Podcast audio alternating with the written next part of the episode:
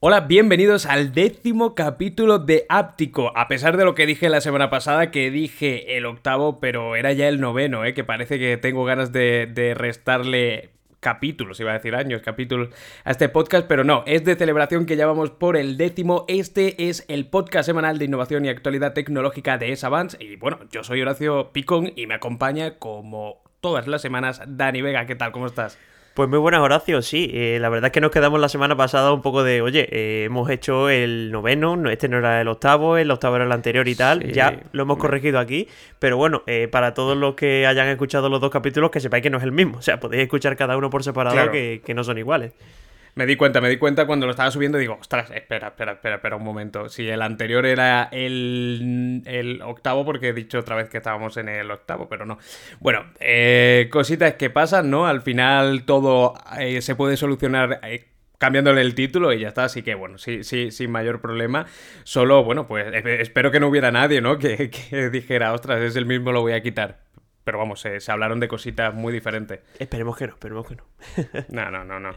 Eh, y bueno, vamos a comenzar por yo creo que una de las noticias, por lo menos para mí, mm, no, no, voy a decir, iba a decir la noticia del año, pero no, no lo es, pero sí que es una noticia al menos muy, muy, muy, muy esperada por mi parte, ya que tengo Xiaomi Mi Band desde la primera, desde eso que era una cápsula que venía con, creo que eran tres LEDs, tres luces, que era lo que te marcaba cuando te llegaba una notificación, no tenía ni pantalla ni nada. Y es que Xiaomi presentó hace tan solo ya unas horas la Xiaomi Band 7 Pro.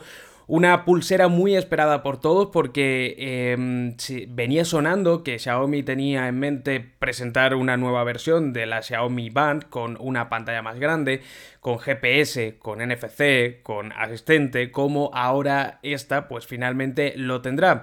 Em, es una eh, pulsera que ha crecido en cuanto a, tamaño más de lo que yo creía que esperaba que fuera algo así como una Redmi Smart Band Pro o una Huawei Band 7, Huawei Band 6 o Honor Band 6, no, pero finalmente tiene más eh, tamaño, de hecho tiene la misma pantalla, es exactamente la misma en cuanto a resolución, en cuanto a densidad de píxeles por pulgada, en cuanto a tamaño que, la, que el Huawei Watch Fit 1.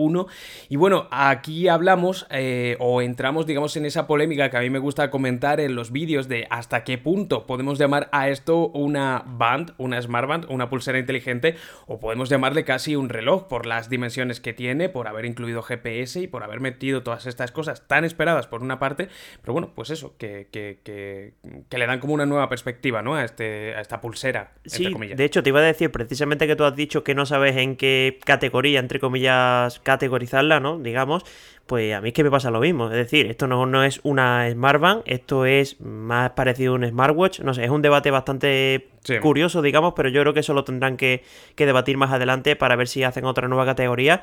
Y lo que dices tú, una pulsera que sí que es cierto que muchísima gente se lo esperaba porque estaba sonando muy fuerte que iba a salir una Xiaomi Smartband 7 Pro. Y parece ser que sí. Y a mí personalmente me ha gustado mucho porque yo era de los que apostaba sobre todo por una Smartband que fuese a costar, yo que sé, 129, 149 euros, como ha costado, por ejemplo, el Huawei Watch Fit 2.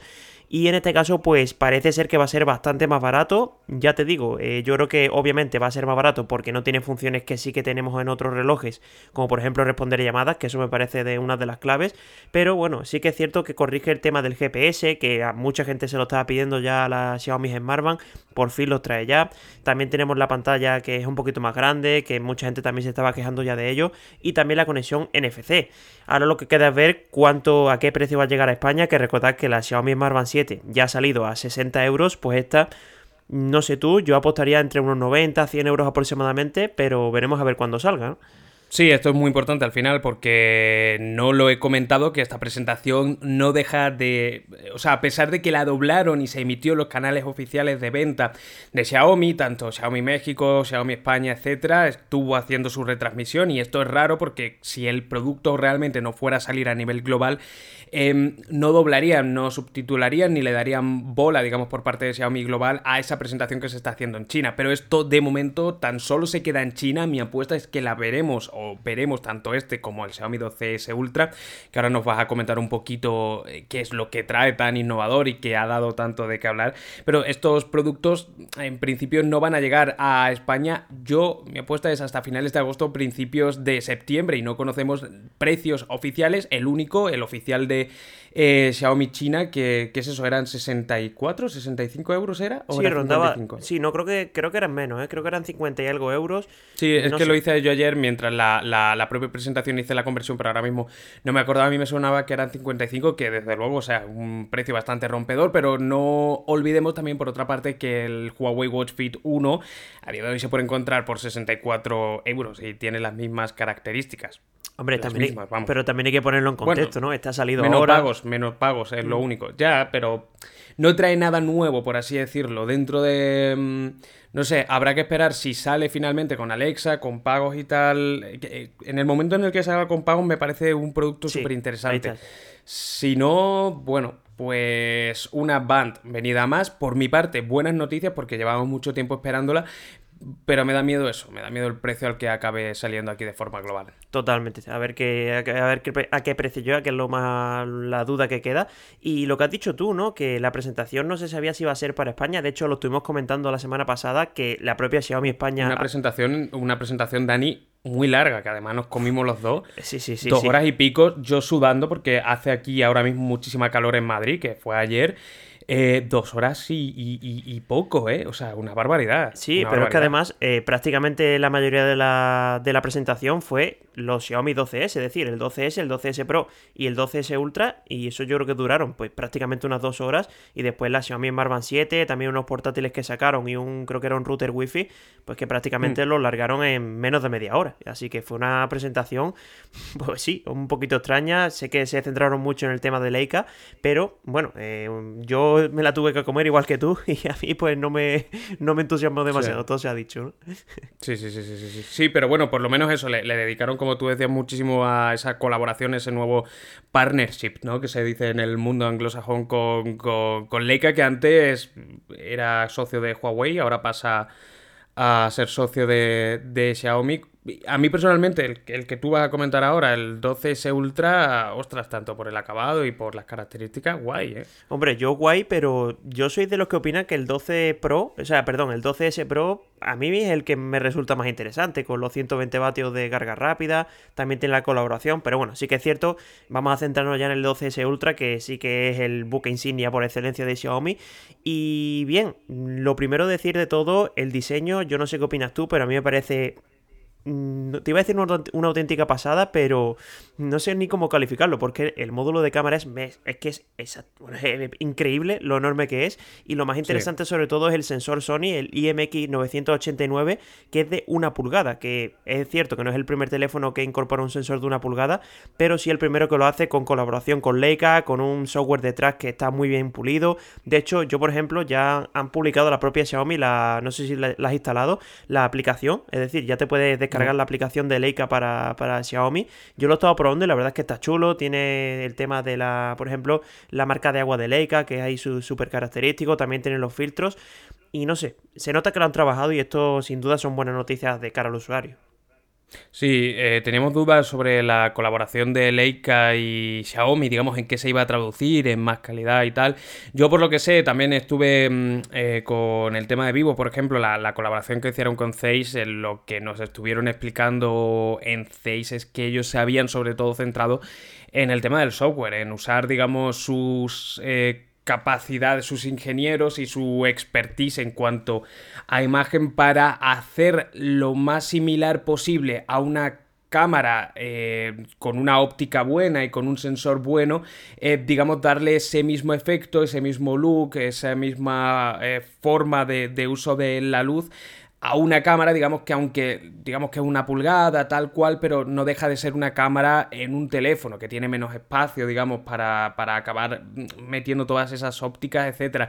Pero ese, ese diseño a mí me gusta tanto porque al final lo que dice es, oye, eh, esto te, confunde un poco de decir, oye, ¿esto qué es? ¿Una cámara o es realmente un móvil? Porque ese espacio central con esa óptica algo venida a más, eh, porque es bastante grande, ¿no? En la parte de la lente que mm. tiene, eh, a mí me mola mucho, tengo muchas ganas de probar este dispositivo y ojalá llegue pronto al mercado global, porque de hecho estaba pensando en pillármelo en China, pero bueno, de momento está eh, bastante caro a pesar de que no ha salido muy caro a nivel de conversión de yuanes a euros. Sí, de hecho ha salido por debajo de, no sé si de 900 incluso euros, no recuerdo bien la conversión, pero a mí me parece interesante el movimiento de que se han centrado en la cámara, es decir, el 11 Ultra estaba muy centrado en la cámara, pero bueno, metieron esa pantalla ahí que nadie nadie acabo de entender, ¿no? Sí que es cierto que a nivel de visual, bueno, a nivel visual era increíble, pero a nivel de capacidades, de lo que podías hacer con ella, tampoco era muy allá. Y en este, pues sí que se han centrado más en la cámara y sobre todo en ese sensor de una pulgada que a mí personalmente es que me parece una pasada. Y de hecho, eh, no sé si te habrás fijado en las imágenes, pero la propia lente, es decir, la parte trasera, eh, mucha gente está dudando de que sea eh, convexa, es decir, tiene una forma que parece ser que es bueno, no, es que no te lo sé decir como con palabras, pero básicamente que es que lo vas a apoyar en una mesa y va a estar tocando todo el rato la lente y eso creo que no va a ser bueno. Yo por lo menos lo que lo que lo que aparenta. Ya eh, al Vivo X80, o sea, le pasa algo similar que también tiene. Bueno, no hasta el punto de que sea, digamos, redondeada, ¿no? Te refieres tú que, y, que como que baile, ¿no? Incluso si lo pones. Sí, no, básicamente es que la lente es una especie de. Imagínate un ojo de pez, ¿no? Que tiene como la lente un poquito así en modo convexo. Pues rollo de eso. No sé si serán las imágenes, las fotos, no se sabe. A mí me da la impresión de que sí, será planito. Pero, pero sí, va a estar tocando directamente va a estar tocando directamente. A mí lo que me gusta, por ejemplo, que tenemos aquí lo que son las, las características, es el tema del sensor TOF, por ejemplo, también que se lo metan a, un dispositivo. Sí, lo ha eh, metido Esto lo vi en el P30, por ejemplo, y yo en Xiaomi creo que no lo había visto nunca no lo recuerdo, la verdad es que no lo recuerdo. Y ojo, que estamos hablando mucho del sensor de una pulgada, pero tanto la ultra gran angular como el teleobjetivo también son de media pulgada, es decir, son bastante grandes, son de 48 megapíxeles y de hecho eh, son exactamente el mismo sensor y a mí me gusta mucho el tema del teleobjetivo porque son de 120 milímetros, lo que equivale a 5, 5 aumentos ópticos, así que ojo. ¿eh? Sí. Eh, tiene muy buena pinta. Es que tiene muy buena pinta. Eh, la carga rápida de 67 vatios, eh, batería de 4860 mAh. Al final, esta serie S de Xiaomi, los primeros en incluir Snapdragon 8 Plus generación primera, que no sabíamos, la habíamos estado comentando en los capítulos anteriores si será Motorola, si será cual tal. Pues al final, este, eso sí, vienen también con, con una. Lo que no sé si el Ultra también eh, conversiones de eh, Mediatek de 8100 y no, 9000, ¿no? No, no, son el, S normal y el, Pro, ¿no? No, ese es el 12 Pro. Se han sacado una versión del 12 Pro, no del. Al menos lo que he podido leer. Ah, vale. Claro. Sí, ah, es que ya, ya eso habían pasado como una hora 40 del inicio de la presentación. Yo fue al final, fue al final. acababa de comer y, desconecté un poquito porque es que de verdad que se hizo larga. Es que yo creo que, que los oyentes nos hacen a la idea lo, lo, larga que fue. Nunca había visto, de hecho, ninguna presentación que fuera tan, tan, tan, tan, tan larga. Tan larga. Sí, bueno, ah, eso sí, con el, con el CEO de, de Xiaomi y tal. Sí, pero por lo menos le dan un poquito como de vida, ¿no? Y presentan, pero al principio fue como un introducir todo lo de Leica, meter ahí un hombre que era como el Joan Manuel Serrat de, de, China cantando una balada de repente durante cuatro minutos. No sé, fue un evento duro. Sí, te iba a decir, el año pasado hubo uno incluso más duro que fue el del 11 Ultra, que duró dos días. Es decir, el primer día no sé si presentaron el 11 Ultra y el segundo empezaron, sí, empezaron a sacar, creo que fue el, el, año del Cyberdog, es decir, que sacaron ahí ya todo. Y sí, que fue una auténtica locura, pero bueno, en sí el 12S Ultra a mí me parece, pues obviamente, uno de los mejores del mercado, eso no hay duda. Y, pero sí que es cierto que a mí me ha decepcionado un poco, por ejemplo, que la pantalla es la misma que el 12 Pro, perdón, que el 12S Pro. También la carga rápida que tú has dicho, 67 vatios. Han explicado que es porque no le cabía más. No sabemos si será verdad o no, pero bueno, en sí es un telefonazo, no hay duda, y veremos a ver qué tal le sale la jugada y sobre todo cuando llega a España, que también es la gran duda. Sinceramente, si cumple con la, con la cámara, a mí me da igual que tenga una batería hasta de 40 vatios, siquiera. O sea, me, da igual, pero si la cámara es la mejor de verdad del mercado, si esto se nota y si es un... Es que yo principalmente... O sea, si hubiera un móvil que reinaras por encima de todos en cuanto a cámara, eh, yo me lo pillaba, sin duda. Es que me da igual el resto. Me da igual casi la batería, me da igual todo. Pero es que yo las cámaras las uso mucho, tanto profesionalmente como que me, mm. como, como que me gusta mucho. pues este tiene pinta de que, de que lo será. ¿eh? Y bueno, vamos a dejar ya la presentación, que a ver si vamos a hacerlo al final nosotros más largo que la propia presentación. Y vamos a hablar también rápidamente del Nothing Phone One, que ya sabéis que se va a presentar el próximo 12 de julio, pero la duda que quedaba era de, oye, sí, se va a presentar ese día, pero ¿cuándo va a ser lanzado al mercado? Pues bueno, parece ser que una web de Alemania ha dicho que se va a lanzar oficialmente al mercado el 21 de julio.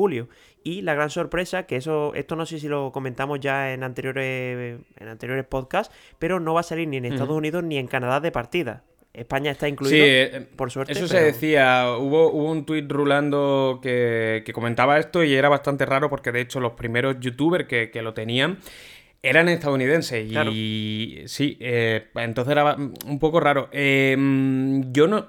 Lo, que para mí no tiene mucho sentido es que se ponga a la venta el 21 de julio y que luego, en cuanto a las invitaciones, las estén dando. y yo ahora mismo, de hecho, en la cola eh, que lo estaba viendo antes porque he estado preparando un vídeo sobre, digamos, qué es Nothing, de dónde viene, CalPay, etcétera, que saldrá, lo sacaré mañana en el canal, que va a estar bastante interesante porque hablo sobre toda la, historia de Nothing. Estoy en el 17.477, en la lista de espera para que se me envíe lo que es el, terminal y hay 193.059. ¿Qué sentido tendría? Em, que te dieran eh, este número o, esta cola Em, y que a la vez se lanzara el 21 de julio.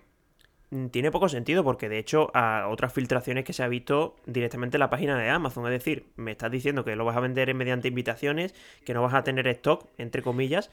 En Amazon, en Amazon, eso sí me acuerdo, esa que la vi hace unos días, eh, ponía que era el veintitanto de octubre cuando se vendía. O sea que a lo mejor se puede precomprar desde julio, pero hasta octubre no, no se empieza a vender y solo las primeras ventas son a través de la propia web. No lo sé, no lo sé.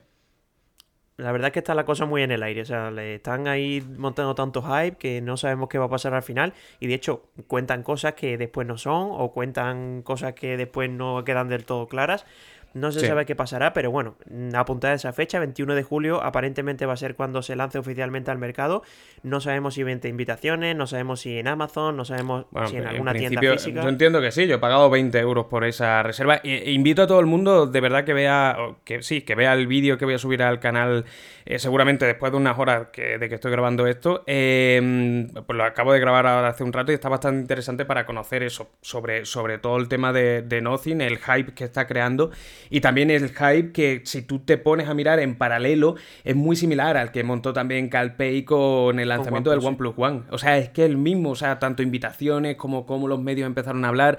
Es como otra vez se repite la historia, me pareció bastante interesante y eso, creo que me ha quedado un vídeo bastante chulo. Mm, esperemos que no tengan los mismos problemas que cuando se lanzaron en OnePlus y tuvieron un montón de problemas de stock. Esperemos que con este no pase, que tiene pinta de que ah, eso sí. No, no, no. Yo creo que habrán, por lo menos alguna lección habrán aprendido respecto a eso. seguro. Y bueno, vamos a pasar ya con otra noticia también súper interesante porque vamos a hablar de que, bueno, de procesadores de 3 nanómetros. Parece ser que Samsung ya los tiene listos y eh, bueno, han dado algunos datos que a mí personalmente me parecen súper interesantes, sobre todo porque van a tener, eh, por ejemplo, un 23% de mayor eficiencia con respecto a los de 5 nanómetros, también un consumo energético de casi la mitad, es un 45% van a reducirlo, y también el propio tamaño del chip va a ser un 16% menor.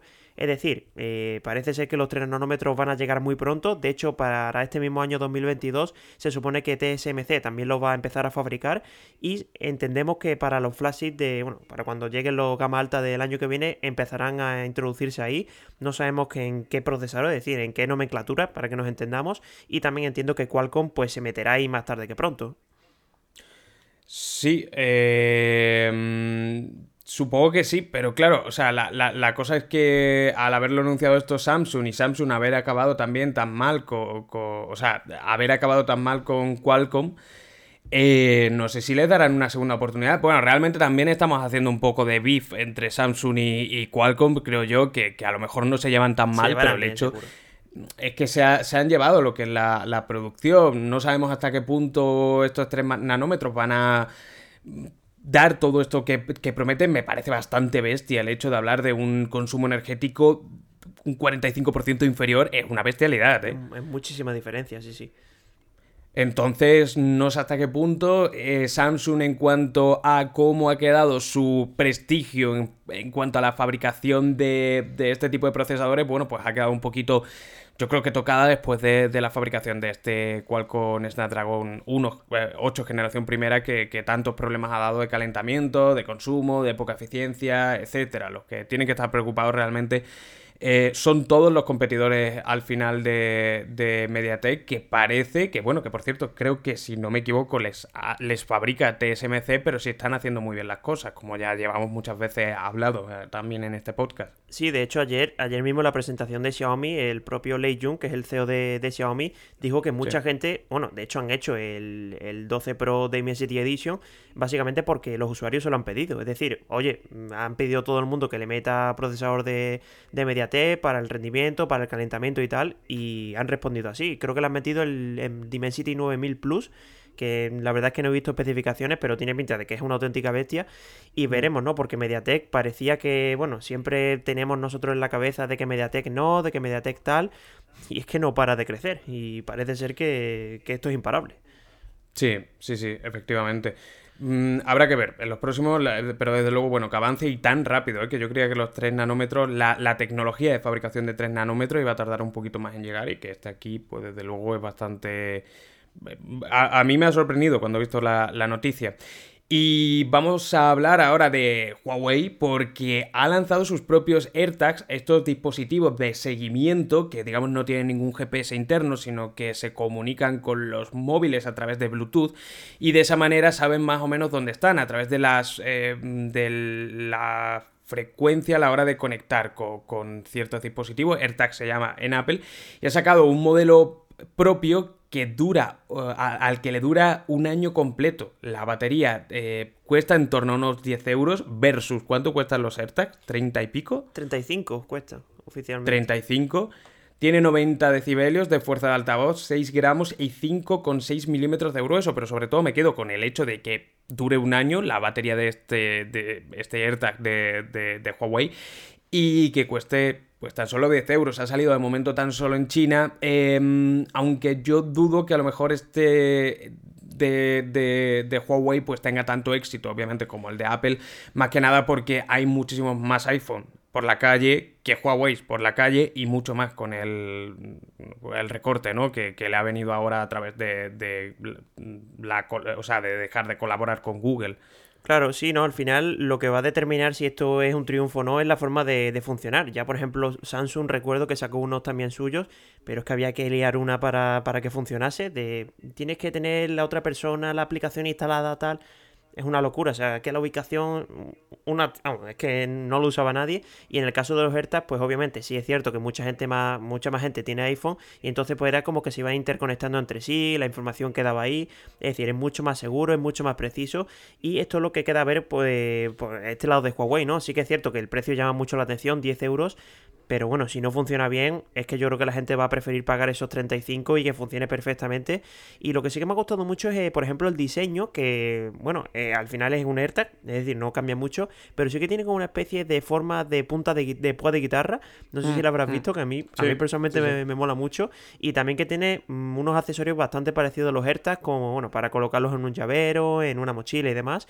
Y a mí, pues bueno, la verdad es que es un producto que me gusta a falta de ver cómo funciona, que todavía no lo tengo yo muy claro. Sí, eh, dato por cierto de, los AirTag es que en este 2022 creo que ya han vendido 30 millones de AirTag o algo así, o sea, era una brutalidad. Y es que eh, les estaba saliendo muy, muy, muy bien a, Apple la apuesta por este dispositivo que salió creo que fue a, principios del año pasado o algo así y se están hinchando a vender y puede ser perfectamente de los más eh, de los que más beneficios digamos relación eh, lo que les lo que les cuesta mm, fabricarlo y el dinero que le ganan puede ser perfectamente de los que más eh, en cuanto a productos de, de Apple porque se están vendiendo por lo visto como churro y una de las claves al final es que son relativamente baratos. Sí, es que al final es eso, ¿no? Un producto de Apple barato, es que ya tiene... es que, no es tanto barato, no es tanto barato, es que, claro, la cosa es que tú dices, ostras, es que si lo meto en mi cartera, eh, seguramente me, me me posibilite el hecho de no perder la cartera, porque en cualquier momento voy a saber dónde está, eh, gracias, a, gracias a esto. O si la pongo las llaves, en las llaves lo mismo. Es decir, es algo que realmente te ahorra tiempo y te ahorra una posible pérdida mayor. Es como contratar un seguro, pero al fin y al cabo pagas una vez y ya está. Yo si fuera usuario de iPhone, sin duda tendría más de un par, porque fuera de broma, o sea, yo la cartera la pierdo cada dos por tres, al menos por casa, pero bueno, me serviría para estar más tranquilo. Y lo mismo con las llaves eh, y, más cosas, incluso para, yo qué sé, dejarlo incluso en el coche. Se, me, ocurre a, modo de... Gente lo hace. Si te lo roban en algún momento, ostras, es que no es ninguna tontería. Mm, o la bici. Sí, sí, lo pegas en el cuadro, lo pegas en una parte que no se vea y ya tienes ahí un localizador sin tener que pagar un servicio ni nada. Es decir, lo tienes ahí y yo, a mí lo, único que se me pierde mucho son las gafas. Pero bueno, una AirTag pegado en una gafa ya no queda tan bien. Sí, ahí queda un poquito raro, la verdad. Ahí quedaría un poco raro. Y ah, bueno, hablando de gafas, mira, lo vamos a hilar bastante bien porque vamos a hablar ahora de, de, las primeras lentillas que está previsto que se comercialicen con una pequeña pantalla y es que a esto le tengo yo unas ganas tremendas. Siempre que hablo sobre o hablamos de gafas de realidad aumentada o de gafas de realidad virtual, a mí ya he comentado varias veces que a mí me gusta mucho este tema. De hecho, en la cuando estaba en la universidad hice lo que es el trabajo de, fin de grado sobre todo este tema de realidad virtual, etcétera. Y es que eh, Mojo Vision, que es eh, una compañía de California, después de haber presentado su primer prototipo hace ya unos años, ha mandado a la FDA, que es la compañía, la, certificadora, mejor dicho, eh, americana, que cumple que todo está en regla, que todo es eh, seguro en cuanto a baterías y tal, el prototipo, no, no, no, perdona, el primer modelo, porque prototipo ya es el que sacó, sería el primer modelo tal cual de lentillas con una pequeña em, pantalla que nos va a permitir ver superpuesto a nuestra, a nuestra vista algunos pequeños detalles, algunas pequeñas informaciones, pues quizás en qué calle estás, se me ocurre, si estamos mirando en cuanto a maps, o cuál es tu ritmo cardíaco en ese momento, o cuál es la hora o las notificaciones que te entren. La verdad es que no se me ocurren muchísimas, muchísimas aplicaciones, tampoco sé hasta qué punto llegan, ya que tampoco han desvelado muchísimos más sobre esto, pero ostras, me parece una idea bastante interesante y tenemos que tener en cuenta que son unos, em, unas lentillas de 0,5 milímetros de grosor con resolución de 14.000 píxeles por pulgada, con un, eh, con un procesador ARM Core y una y señal de 5 GHz para poder comunicarse en este caso con el móvil. Luego tiene un montón de giroscopios. Em, y tal, de sensores que lo que van a, es a permitir que detecten cuando nosotros estamos moviendo lo que es el ojo para interactuar con, estas lentillas. Es decir, si, que, si tenemos un menú y miramos para arriba, las lentillas nos lo van a detectar con esos giroscopios y van a saber que nosotros estamos mirando para arriba para lanzar, por ejemplo, para ir hacia arriba, ¿no? En un menú me parece hiper interesante y creo que este es el futuro y por eso lo he puesto aquí, porque realmente eh, creo, que el tema de las lentillas dentro, no ahora, pero dentro de 20 años o así, eh, va a estar bastante a la orden del día. Sí, sin duda. A mí es un producto que me explota la cabeza básicamente porque cómo eres capaz de meter en un producto, en uno que al final que tiene que ser un producto transparente 100% porque al final está en el ojo y tal, pero que estás hablando aquí de procesador, de batería, ¿Cómo han hecho eso? Son prácticamente, prácticamente transparentes, porque si tú la miras son como verde, o sea, tiene como un chip y se ve lo que es la pantalla en el centro, centro, centro, centro. Es súper interesante. Tiene en los laterales como un anillo que sería la batería, que por cierto da para un día. Y es que tenéis que pensar que aquí al final vamos a tener lo, mínimo, ¿no? Que nos está mostrando por lo menos en este primer modelo. Y de hecho, cuando la llevas puesta, te queda bastante, bastante eh, futurista. Porque no solo se ve verde, sino que además, digamos, en los laterales, no sé si estás viendo la imagen, pero tiene como unos ribetes dorados, que entiendo que será también parte de los conductores del chip. Eh, da un poco de miedito, la verdad. O sea, si te encuentras por la calle, a pesar de ser de día, a alguien con estas lentillas puestas, mm, a, mí me impondría un poco. Y más sabiendo, digamos, también lo que es la utilidad, que por otra parte, o sea, como siempre, se puede hacer uso de la tecnología bueno y malo, ¿no? Pero em, ostras, es que esto tiene un potencial enorme para, Es una pantalla en tus ojos sin tenerla que estar tocando. Sí, o sea, es que es una barbaridad. Sí, yo es que no me he puesto una lentilla en mi vida, o sea que esto a mí me da un poco de pánico, prefiero las gafas, pero bueno, para las personas que estén acostumbrados a ella, pues no creo que esté mal, y al final pues esto es como todo, ¿no? Es una tecnología que está muy verde, así que más adelante entiendo que lo irán mejorando, que va, irá siendo cada vez más transparente, y al final será como una lentilla normal y corriente que ni te des cuenta que tenga una pantalla. Sí. Eh, mm, vamos, eso, estaremos pendientes porque yo creo que como mucho en un par de años esto se estará vendiendo y bueno, costará una pasta, seguro, costará una pasta. Porque, porque sí, pues los prototipos que insisto, no es un prototipo, pero me sale llamarlo prototipo, pero, pero va a ser caro seguro. Va a ser caro seguro. Seguro, seguro.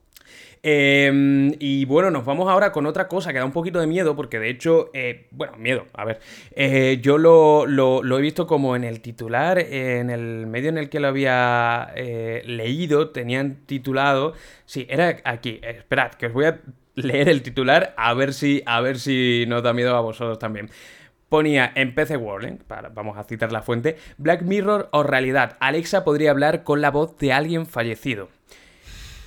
La noticia, que bueno, o sea, es un poquito menos em, rara, ¿no? De lo que pone este titular, bastante bueno para enganchar, es que Amazon ha presentado en sus días, digamos, para desarrolladores, una inteligencia artificial que es capaz de clonar una voz con tan solo una grabación de 60 segundos. Es decir, con nuestro podcast le sobraría para aprender mm, básicamente cómo hablamos, cuál es nuestro tono, nuestra cadencia, nuestro acento y es capaz de imitarlo. Esto obviamente en, inglés, ¿no? En, un primer lugar, porque bueno, lo están desarrollando en inglés, pero, pero que, sería capaz de, de, escuchar a cualquier persona durante 60 minutos, 60 segundos e imitarlo, clonarlo. Y esto, bueno, aunque no han dicho las aplicaciones que puedan tener, obviamente han, dicho que son conscientes de que puede tener malas aplicaciones. Imagínate que alguien llamase con tu voz para haciéndose pasar por ti mm, con esta inteligencia artificial Em, pero bueno, pues lo que se planteaba el periodista es si lo, veríamos dentro de Alexa y que con una grabación que tuviéramos pues de nuestra abuela fallecida, por ejemplo, se lo pudiéramos poner y fuera capaz de clonarlo, esa voz y que Alexa nos hablara con nuestra con la voz de nuestra abuela fallecida, o sea, no sé. Sí, no, es que tal cual, es muy raro. Es inquietante. se me ocurre se me ocurre otra aplicación es que precisamente este podcast, ¿no? O sea, que no cojamos los que se cojan el podcast, que y básicamente le dices lo que tiene que decir y punto.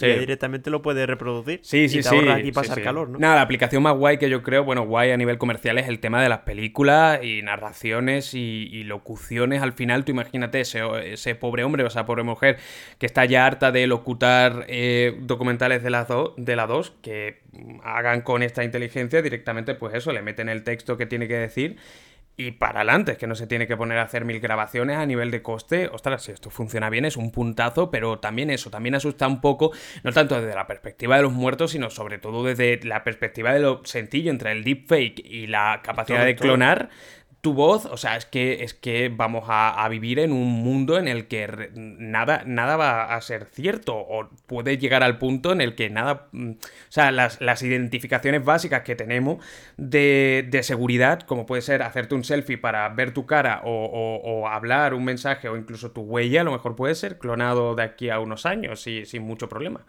Sí, que hay servicios que puedes contratar directamente por teléfono. O sea, que al final te ponen esto y te la puedes liar pardísima. Lo que dices tú, lo has dicho tú antes, ¿no? Que al final el uso de la tecnología que haga cada uno, eso ya no depende de la persona que lo ha, que lo ha hecho. Y este es un claro ejemplo, ¿no? No creo que, que haya mejor ejemplo que este, precisamente. Sí, sí, sí, totalmente, totalmente. Y bueno, vamos a pasar ahora a hablar de otro cacharrito también que, bueno, yo creo que este es, esta noticia es básicamente la escenificación de lo pulido que está ya este producto, que es el Apple Watch, en este caso el Series 8, que es el que vendrá este año. Y parece ser que Mark Gurman, que es un, bueno, ya sabéis, el, digamos, el garganta profunda de Apple, uno de los gargantas profundas más conocidos, que trabaja en Bloomberg, y ha dicho que este nuevo dispositivo va a llevar termómetro. Que, a ver, yo puestos a, llevar algo revolucionario, un termómetro, pues bueno, sí que es cierto que ayudará en algunos, en algunos momentos, pero tampoco me parece la revolución del siglo. Pero parece ser, según ha dicho esta persona, que esto lo va a llevar básicamente por si el propio reloj detecta cambios de temperatura bruscos. Entiendo que tendrá una aplicación médica, es decir, que esto cuando, un, cuando el propio reloj detecte que tengamos un, un, cambio de temperatura brusco, pues sí que puede o avisar a nuestro médico o recomendarnos que vayamos, pero bueno, ya os digo, es un producto que está súper pulido, Apple lo está centrando mucho en la salud y en este punto pues yo creo que es una clara certificación.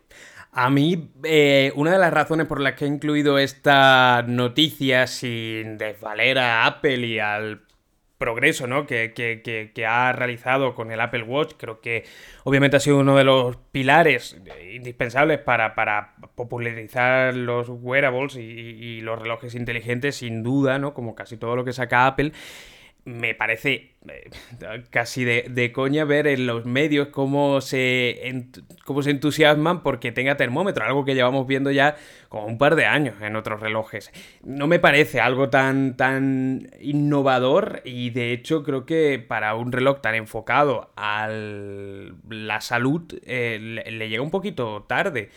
Sobre todo, ojo, y no solo porque le llegue tarde, sino porque ya hemos visto en otros dispositivos cómo realmente no es un parámetro muy útil porque por muy buenos que son eh, estos termómetros, lo que te pilla es el nivel, la, la, la, la, temperatura de la piel, que no es indicativo prácticamente de nada y de hecho es muchísimo menos eficiente que si te cogieran la eh, temperatura o en la boca, en el culo, en la frente o en el, mm, en el sobaco, ¿no? Que es donde normalmente se suele, se suele poner. ¿Por qué? Pues porque ahí es donde es muchísimo más em, fácil notar un cambio de temperatura. Hemos visto que los termómetros en las muñecas no son del todo fiables o por lo menos no aportan muchísimo.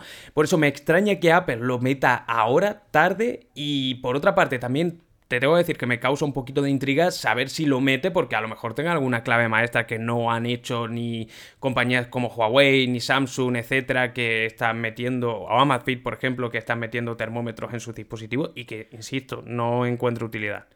Hombre, ya sabes que Apple en estas cosas, si lo hace es porque lo, lo tiene bien trabajado y lo ha hecho bien.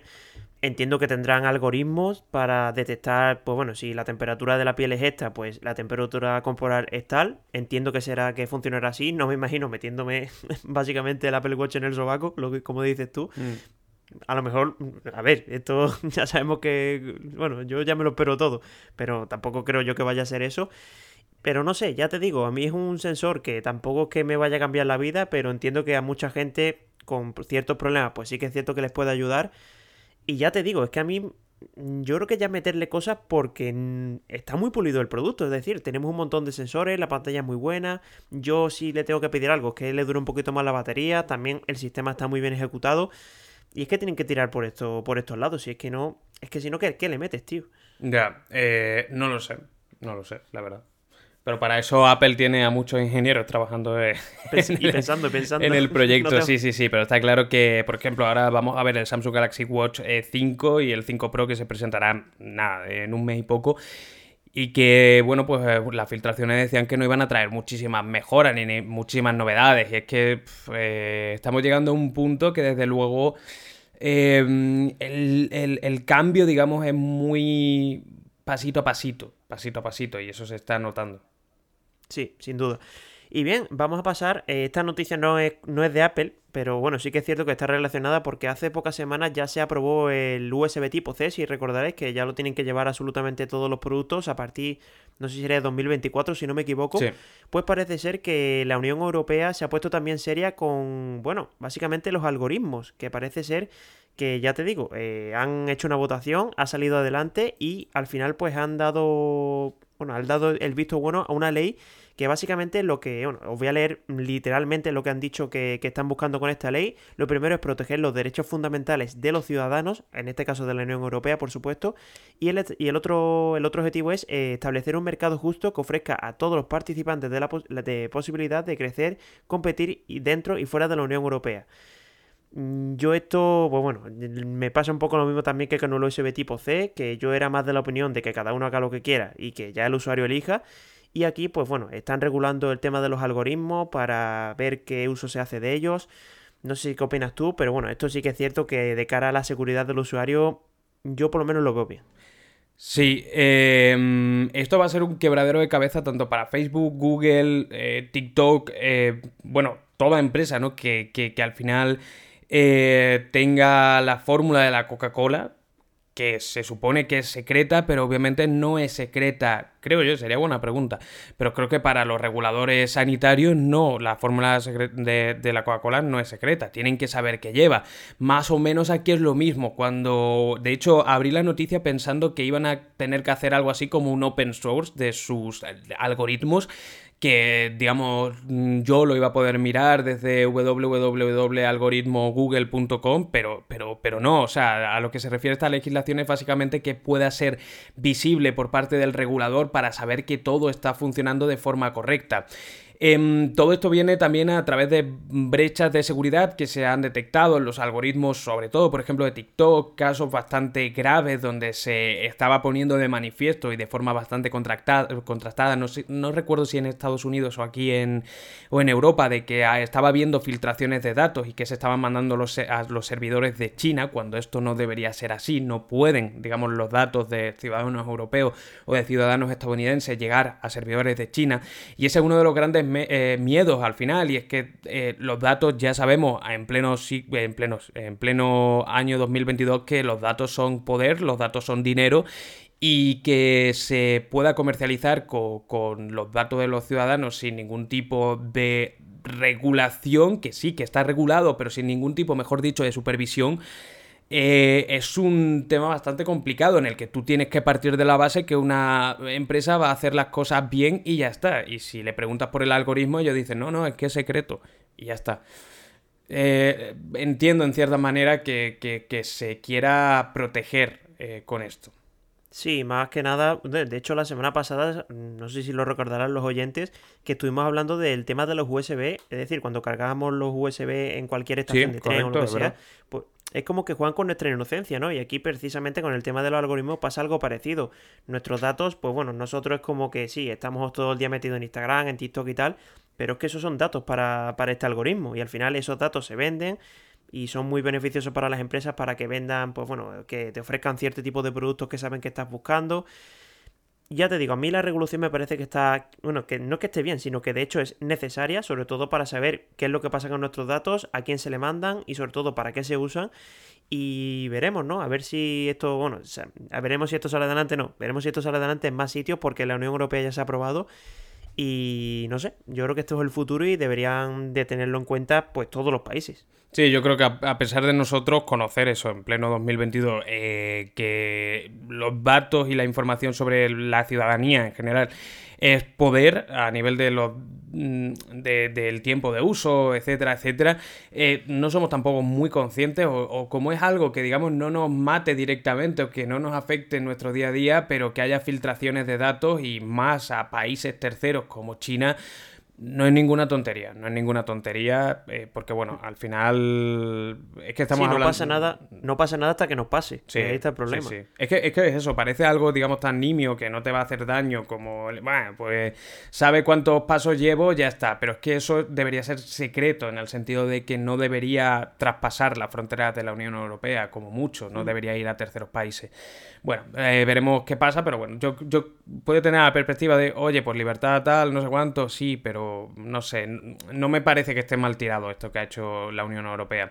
Em, y acabamos con una noticia, yo creo, bastante curiosa, em, graciosa a la vez que me ha llamado bastante la atención. Y es que un usuario eh, de Twitter eh, aseguraba que como es muy fan de la saga F0, F-Zero, supongo que se llamará, de Nintendo. Yo no la conocía, personalmente no, conocía este videojuego.